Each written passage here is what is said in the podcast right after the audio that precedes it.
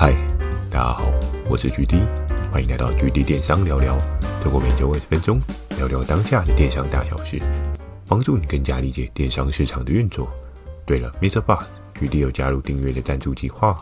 如果觉得 GD 的内容帮助到你的朋友们，想要特别支持我的，也可以前往订阅赞助哦，支持我说出更多好的电商相关内容。如果想要询问的电商相关问题，可以在 Mr. Boss 的留言板留言给我。懒得打字的话呢，Firstory 也有推出新的语音留言功能，期待大家可以给我更多不同的建议。好的，我们正式进入今天的主题。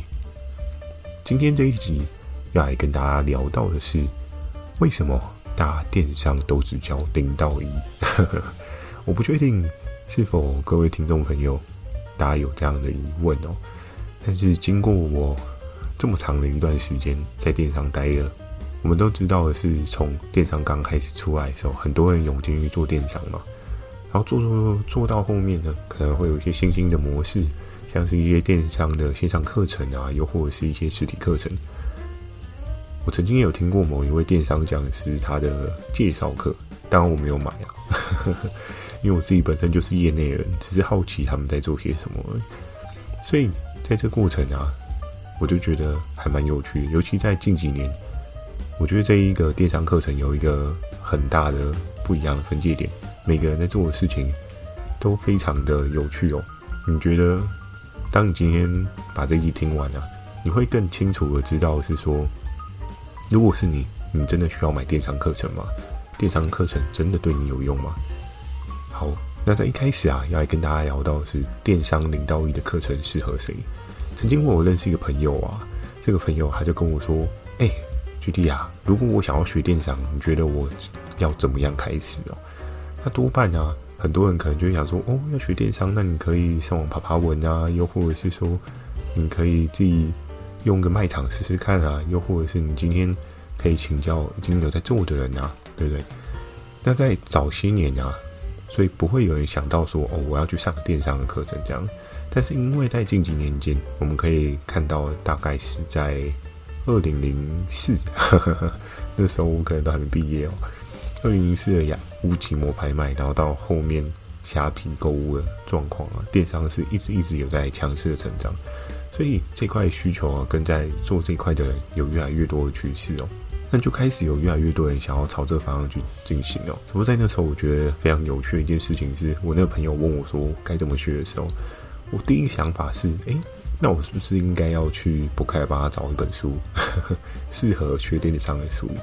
可是我发现啊，市面上有大多数的电商书籍啊，应该都是讲理论，或者是讲一些可能已经是很 high level 的人的操作手法。怎么说？就是比如说，有一些人他已经是大资金的在运作商品的过程当中，那些跟一般你想要进去的人，那是。两个完全不同的世界哦，大电商的经营者他们是那种一来一去的，呵呵，甚至有些人已经玩到紫金盘的水位哦。但是你一般刚进去、刚想要认识电商的人来讲的话，那真的是一个遥不可及，而且就跟天书没什么两样，因为你不可能操作到几个亿的资金水位啊。尤其在一开始的时候，当然如果你是富二代的话，那另当别论啊，你可能本来就有些资金。而如果假设你今天没有这样的背景的话，你不会朝这样的方向去做，所以渐渐渐渐的就看到市场上有推出了电商零到一的课程哦。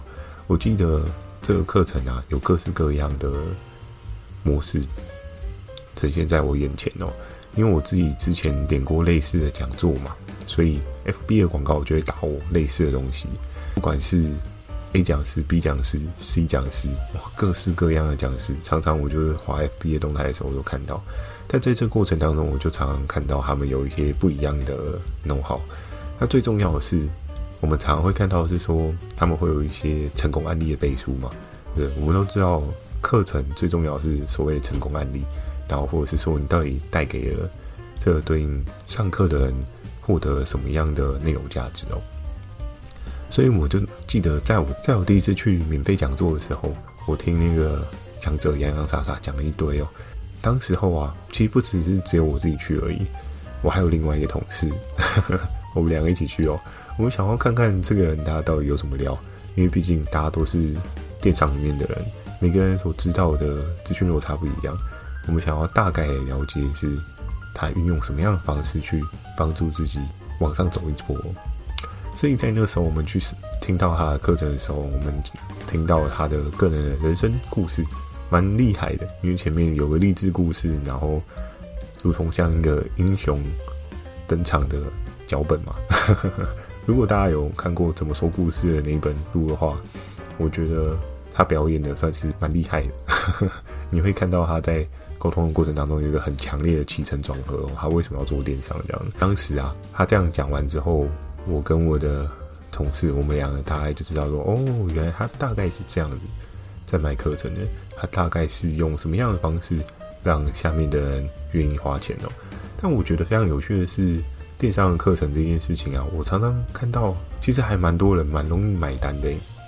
我不知道大家对 Alan Pro 有印象吗？就是曾经红极一时那个 YouTube 广告打很凶的那个亚马逊的那个讲师。诶，我其实曾经也对亚马逊也蛮有兴趣的，因为我觉得国外市场，对不对？价格可以很高，但应该是更好去入手的，所以我就想听听看人家怎么做亚马逊。那我在线上的时候，我也有听到他分享一些亚马逊的操作的过程哦。然后我同步呢，我有跟我的合作伙伴做一些资讯验证。怎么说呢？因为有一些合作伙伴，他们可能也想要试试看亚马逊，所以我就想，诶。来看看他怎么样操作亚马逊。结果有时候在这个课程的资讯接受过程当中啊，并不是你想象中这么简单哦。因为像是 Aon Pro，他就跟你讲说，诶，做电商你只需要会买货、会卖货，然后赚中间的资本利得价差就可以了。可是我从合作伙伴那边得到的资讯来源是，诶，你今天在国外市场你在做啊，你不只是商品要有优势、有价格。你甚至上架之后，你有各式各样的经营曝光，它不是说像一般的平台，你只要放上去就会卖，就算会卖，它还有各式各样的售后处理哦。而且你知道，在国外啊，商标或者是图文侵权这件事情是比台湾严重很多很多倍哦。所以你今天在对应的国外市场要去做贩售的时候，那个法规是一件很可怕的事情。如果你没有搞懂的话，那多半我相信应该有不少的人。踏进海外市场，可能都先没有先把规则搞清楚，那很容易就会踩到当地的法规，然后到最后你根本没赚钱，你还赔了钱。这件事情是很常发生的喔。所以在那时候，我记得我在某一次的线下课程，诶，因为我那时候就去听一些类似的讲座，诶，竟然碰到了 Link 本尊，我那时候觉得非常有趣哦，因为你知道，常常就是在 Facebook 看到他打广告，然后当天看到本尊的时候，就觉得嗯。蛮酷的，对不对？诶，竟然碰到他，但不免俗的，就是讲者吧，都会介绍一下自己有什么样的背光，因为这是一个建立信任的过程嘛，让你知道说，诶，我多厉害，大家都会是这样的状况。所以我那时候在听的时候，就是在就是他在 YouTube 上面的那套说法呢，又再听了一次，然后觉得他的各式各样的销售的话术还蛮厉害的啊，他就会跟你讲说，你是不是期盼一个美好的未来？对不对？就是财富自由啊什么的，那我可以怎么样帮到你？然后我之前是什么样的心路历程？后来朝这个方向去做，我经过什么样的努力？其实我觉得蛮多课程的差不多的套路都是我经历了什么样很可怕的困境，然后后来突破困境，然后我才得以成就现在我自己哦。但是这件事情是不是真的呢？我相信应该是真的啊。但是会不会有些人是假的，也不好说。所以这个大家可以去做一些思考，去做一些参考。不好意思，前面稍微话题有点扯远了。回到我们刚刚讲到的电商的零到一的课程，到底适合谁啊？我觉得真的你是电商完全的小白，就是你完全没有任何经验，你甚至连价格定价，可是这其实已经有点是数学的问题哦。你可能本来数学就不是太好了，那你才会有这样的问题嘛。但是我觉得大部分啊，电商零到一的课程，真正真正适合的是完全空白纸的人哦，因为你完全对这个领域没有任何的认识的话，那你想要快速的了解这个领域的所有的美感的话，我觉得适合去上看看啊。你在这个领域，如果你已经有一些策略，甚至你常常有去听一些对应的资讯的时候，零到一的课程，我觉得就会相对比较浅薄，因为他在教你的一些内容啊，可能就是真的真的很基础，比如说。教你上个架啊，教你可能关键字怎么看啊，广告什么样东西哦，你可以观察到有搜寻量啊，然后这些搜寻量你可以做什么样的去做一些分析哦。那当然，有一些人会把这些事情称为打底 基本功，就是会讲说，诶，你不练功的话，你怎么能够变得很强呢？但是我觉得这些课程啊，零到一的部分，如果你有心愿意花一些时间，你还是可以不用去上这些课啊。如果你对自己的学习路程有信心的话，不上这些课也是有机会在电商当中做得好的哦。那接下来要跟大家讲到的是，既然你已经超过零到一的课程之后，你已经进场了，那你还需要什么？在这个过程当中，我们可以看到。有一些人，他可能已经进场了之后，他进的不是很好，他会开始想要回来上所谓零到一的课程哦。但是这件事情，我也要跟大家讲的是，如果你已经进场了，甚至你已经经营一段时间，那你就不要再去买零到一的课程了。为什么？因为这些可能都是你已经摸索出来的规则，或者是你早就已经听很多人讲过的事情了。在这个过程当中啊，你要做的事情是做更多的研究，做更深入的。资料分析哦，甚至你可以获得更不一样的可能性。怎么说？因为你今天在数据上面的抓取，又或者是人家抓爆品的逻辑上面，你可以再去做一些对应的学习，再去看一些诶，人家的爆品怎么爆？你要懂得去做一些对应的分析。你要去看说，诶，这个商品它为什么在这个当下会爆量？那甚至说，我们有时候也可以观察说，过往的一些商品它的卖爆的逻辑是什么？所以，当你今天已经进场了，你还需要去上课吗？我觉得进场之后需要上课的可能性不是到很大，除非你真的一直一直都没有办法突破。但是，怎么样去判断你为什么都没有办法突破呢？你可以去看的是说，诶，你今天经营的水位你是不是还满意？是不是有在一个成长的力道？当我们知道在现在电商的环境当中，其实不是太友善。怎么说呢？因为大部分的量能都是下滑的嘛。那你今天要在制作的过程当中呢，其实不是一件太容易的事情哦。你可能需要投入更多的心力，投入更多的分析，你才可以找到适合自己爆品，甚至是找到自己的市场定位。所以，如果你已经进场了，我觉得你需要的是，你可以去听听看各式各样的人的分享、分析，因为每个人的打法都不太一样。就像是举例我自己的打法，跟其他的老师们的。打法也会不太一样，有一些人可能追求价格极致化，有些人可能追求素材极致化，有些人可能追求诶文案沟通极致化。每个人所追求所在行的点都不太一样，但是你要找到适合自己的那一套啊。当然，如果你今天是动辄的那种一来一去啊几个亿的，那你就可以适合去做价格极致化，跟人家尬价格价尬到极致啊。但是。很多事情背后啊，都会有一些对应的代价。价格高到极致化，订单量放大到极致化，你的人力只要一有缺口，哇，那就是一片灾难，对不对？嗯，没有人出货，你自己跳下去出货，你会疯了，真的会疯了。所以在那个过程当中，你已经进场了之后，你需要的是去观察一下这市场的动态，然后你去看一下，你还有什么样的方式可以去做一些优化。但至于课程的部分啊，我觉得就不见得要去上，因为有些东西或许你经过一些观察，或是一些免费的社群，你就可以得到一些相关的资讯哦。课程多半都是卖你一些资讯不对称的价值啊，所以今天当你不知道这一些资讯不对称的地方的时候，你就会做对应的一些调整哦，然后。在今天这一集啊，最后要来跟大家聊到的是课程背后的逻辑思考。上一点有跟大家讲到啊，课程在卖你的是所谓的资讯不对称的价值嘛，这也非常合乎逻辑哦。因为今天当我知道，但是你不知道的时候，诶，这件事情就产生了价值哦。因为我让你知道，有可能让你少走弯路，有可能让你在事业上面有个更蓬勃发展。因为同样的一个技能的发挥，A 可能就只是用在。单一的领域，但 B 它如果熟能生巧，做一些裂变的话，它可以用在更多的领域当中了。所以在这个过程啊，你就可以去做一些不一样的思考。但是课程背后逻辑思考，我其实不建议大家去买一些有一些东西是一分钱一分货的。在这个市场上，如果对应的商品的单价是极低的状况，相对来讲的话，它的资讯不对称的价值应该也不会到很高。甚至我之前认识的一个朋友就有跟我讲，他就说，其实电商有很多的资讯，如果你愿意认真的去找，你是不需要上课的，你是可以找得到的。但是你有没有方法找到？这是一个你自己够不够积极的心态哦。又或者是说，在摄取了这些资讯的过程当中，真的有很多不可靠的秘密你掌握不到吗？有时候只要你下去经营了对应的品类啊，做了对应的商品之后，你就大概知道哦，这个商品的问题出在哪边，这商品为什么？诶，别人都不敢做，在这过程当中，就是会有一些各式各样你经历过了，你才会有的小巧思哦。但是有一些低单价的课程，它多半有可能只是整理市场上面免费的资讯，然后做成一个懒人包给你。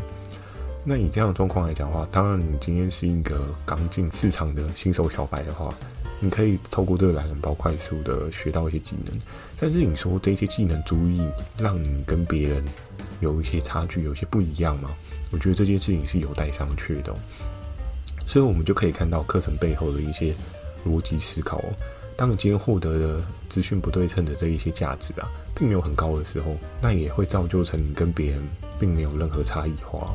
你到最后啊，你还是跟人家一样图片，你还是跟人家一样的价格在做一些竞争厮杀哦。我在这个市场上面啊，有看到各式各样的人在做一些不一样的操作。那我记得在前几年，大家最喜欢做的事情是跟卖嘛。其实这件事情在 Amazon 早就有的事情，但是我们东方的电商市场也会有这样的事情发生，就是看谁什么东西卖得好，然后你就跟着卖。可是你有没有思考啊？有时候跟卖上面你要做的事情非常多。怎么说？你要怎么样去击溃你的对手？你要怎么样吃下你对手的流量？你为这个流量，你要花出什么样的成本、什么样的代价，甚至你要打多少广告，你要赔了多少的预算之后，你才可以取代人家的地位？诶，这些事情是不是听起来很困难、很累，对不对？但你有没有思考，会不会你跟别人做出一些区隔性，就不需要这么累？举个例子，当然我知道经营品牌的路程不是一件非常容易的事情，你需要花一些时间去培养种植哦。可是，如果你今天做的东西有品牌的时候，你有没有发现到水燕啊，或者是一些知名的大厂他们在做的东西，尽管有很多白牌的人在做，但是都撼动不了它的地位。其实我觉得这件事情是非常值得研究的。你看，同样的是水燕的挂钩，你在淘宝一六八八上面，你去找到一模一样挂钩。天哪，便宜到爆炸，对不对？可能可以买随便个十个、一百个都有可能。但为什么它就可以在这个市场上面有这样定位呢？其实我们应该要朝这样的方向去思考你的商品哦。你如果一直在价格上面去跟人家做厮杀，不是不能用价格去跟人家拼搏，但拼到最后，你拼赢了，你真的有得到你想象中的效益吗？还是你更加消耗你的人力、你的时间，你甚至？你没有任何安静下来的时间可以去思考你的整个布局的规划，那就是一件非常可惜的事情。所以在这个过程当中啊，有时候有一些课程，如果真的很便宜的话，你要思考是不是真的对你有帮助。当然有帮助的话，你还是可以买。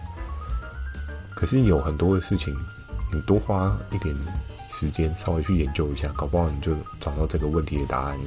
你也不需要这么的辛苦了。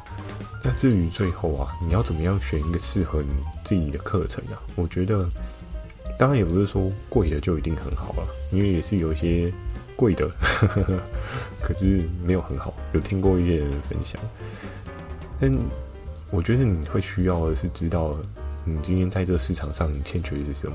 有些人他可能欠缺的是采购能力，有些人他可能欠缺的是差异化能力，有些人他可能欠缺的是制图能力。